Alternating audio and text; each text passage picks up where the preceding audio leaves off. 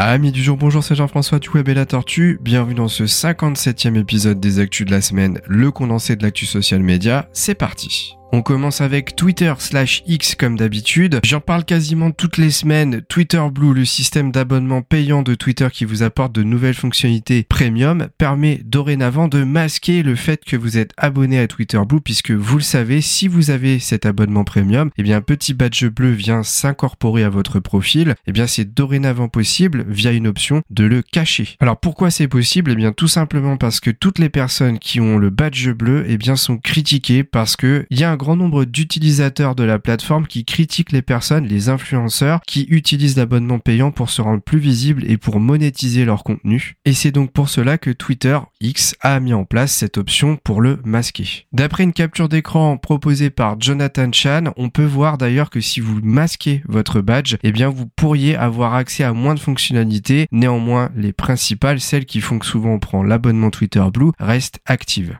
Il y a quelques mois, je vous parlais des communautés mises en place sur Twitter, des systèmes de groupes comme on en a sur Facebook. Eh bien, sachez que dorénavant, si vous faites partie d'une communauté, eh bien, les posts qui seront publiés directement sur cette communauté pourront apparaître directement dans votre fil d'actualité. Enfin, vous connaissez TweetDeck, certainement, c'est une plateforme parallèle créée par Twitter, bien entendu, mais qui permettait à l'époque de centraliser vos communications sur Twitter et surtout de planifier vos tweets à l'avance. Eh bien, sachez que pour être dans la continuité du fait que Twitter ait été renommé en X, eh bien cette plateforme TweetDeck donc sera renommée en X Pro. Alors j'aime pas trop le fait que le terme pro soit venu s'incruster en fait dans l'outil parce que très souvent quand on entend le terme pro, eh bien ça sous-entend que l'outil pourrait être payant alors que jusqu'à présent TweetDeck était gratuit. Allez, on passe à LinkedIn qui vous propose dorénavant deux types d'affichage de votre feed. Un premier type de feed totalement automatisé via l'algorithme de LinkedIn qui vous propose les contenus qui lui paraissent être les plus pertinents pour vous. Et le deuxième, le nouveau, donc qui lui va simplement classer les postes d'un point de vue chronologique. En parallèle, sachez que LinkedIn teste un logiciel de chez Microsoft, Microsoft Designer, qui va permettre de créer des visuels génératifs via l'intelligence artificielle, encore une fois. Cela vous permettra ainsi d'illustrer plus facilement vos posts avec des images qui ont été générées directement sur la plateforme. Enfin, je vous parlais d'une modification, d'un recentrage de l'algorithme côté LinkedIn il y a une semaine. Eh bien, sachez que Jonathan Chan a publié une infographie très intéressante qui regroupe tous les changements de l'algorithme ce que LinkedIn veut et ce qu'il ne veut plus. Si on fait un petit rappel sur ce qui s'est passé, il faut savoir que depuis plusieurs années, LinkedIn est en bonne santé, qu'il enregistre régulièrement de nouveaux utilisateurs qui arrivent, mais cela a un impact aussi négatif puisque les actualités qui sont postées devenaient de plus en plus généralistes et eh bien s'éloignaient petit à petit de l'identité de LinkedIn qui est un réseau social professionnel. C'est pour cela que l'algorithme est en train d'être mis à jour petit à petit et vous trouverez dans cette infographie que je vous mettrai en description description de ce podcast toutes les explications de ces changements. En ce qui concerne TikTok, il y a une petite fonctionnalité qui est en test actuellement, la possibilité de filtrer lorsque vous faites des recherches vos résultats. D'après la capture d'écran de Matt Navarra, vous pourriez par exemple filtrer uniquement par contenu que vous avez déjà vu ou pas encore, mais vous pourriez également rechercher directement dans vos propres TikTok en ne sélectionnant que ceux que vous avez uploadés récemment. Côté YouTube, un article de Metricool a été publié le 4 août 2023. Il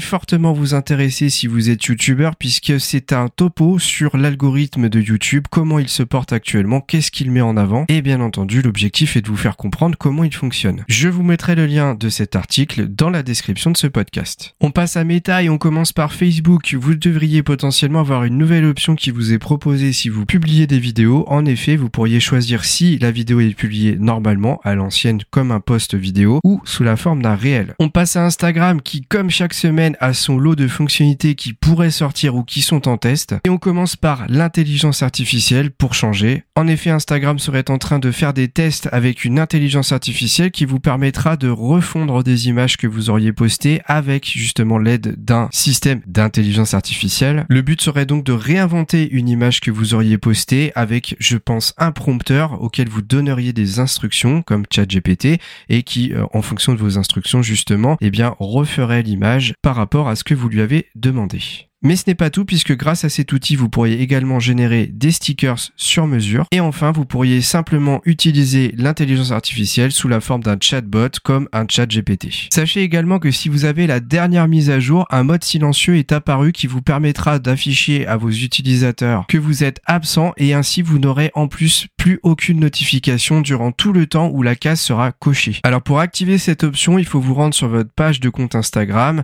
accessible via votre profil en bas à droite de l'écran. Appuyez ensuite sur le menu Burger sous forme de trois traits en haut à droite de l'écran. Choisissez paramètres et confidentialité puis notification et sélectionnez mode silencieux. Configurez la fonctionnalité en choisissant la plage horaire pendant laquelle Instagram sera silencieux puis activez la coche. Bien entendu, vous n'êtes pas obligé d'attendre que la plage horaire soit terminée. Si vous en avez envie, vous pouvez manuellement redésactiver l'option. On part maintenant sur Thread, le concurrent Twitter made in Meta qui n'est toujours pas accessible en Europe mais qui malgré tout va déjà sortir sa version web. Et oui, jusqu'à présent, l'application était seulement téléchargeable sur Android et Apple, exactement comme TikTok hein, d'ailleurs ou Instagram à ses débuts où l'application n'était absolument pas utilisable sur navigateur web. En tout cas, aucune information supplémentaire quant à une sortie éventuelle en Europe pour le moment. Enfin, on termine avec WhatsApp qui elle aussi a son petit lot de fonctionnalités qui est en cours de test. Dans les tuyaux serait en développement une fonctionnalité de sécurité pour protéger son compte à l'aide d'une adresse mail. Et oui, jusqu'à présent, vous ne pouviez le faire qu'à partir d'un numéro de téléphone portable. Une amélioration d'ergonomie serait en cours de test avec un bouton qui permettrait de faciliter l'ajout de personnes sur une discussion de groupe. Et enfin, une fonctionnalité pour éviter le spam ou en tout cas améliorer la moyen de les bloquer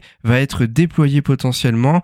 En effet, si vous avez un appel de spam, de numéro inconnu, eh bien vous êtes obligé d'aller dans le fil d'actualité pour aller jusqu'à l'option permettant de signaler et de bloquer l'utilisateur. Eh bien, si cela arrive, vous pourriez prochainement avoir un écran qui viendrait se superposer sur l'application, quel que soit l'endroit où vous vous trouvez, eh bien sur WhatsApp, et vous pourriez ainsi plus facilement accéder au bouton de blocage et de signalement. Et voilà, on a fait le tour des news de cette semaine. Encore un épisode assez court, mais avec beaucoup d'informations à retenir. Comme d'habitude, si vous voulez échanger avec moi sur le podcast, venez le faire en commentaire de celui-ci sur YouTube. N'hésitez pas à mettre 5 étoiles à cette émission si vous voulez nous aider à la rendre plus visible. Et moi, je vous dis à très vite pour un nouveau podcast du Web et la Tortue.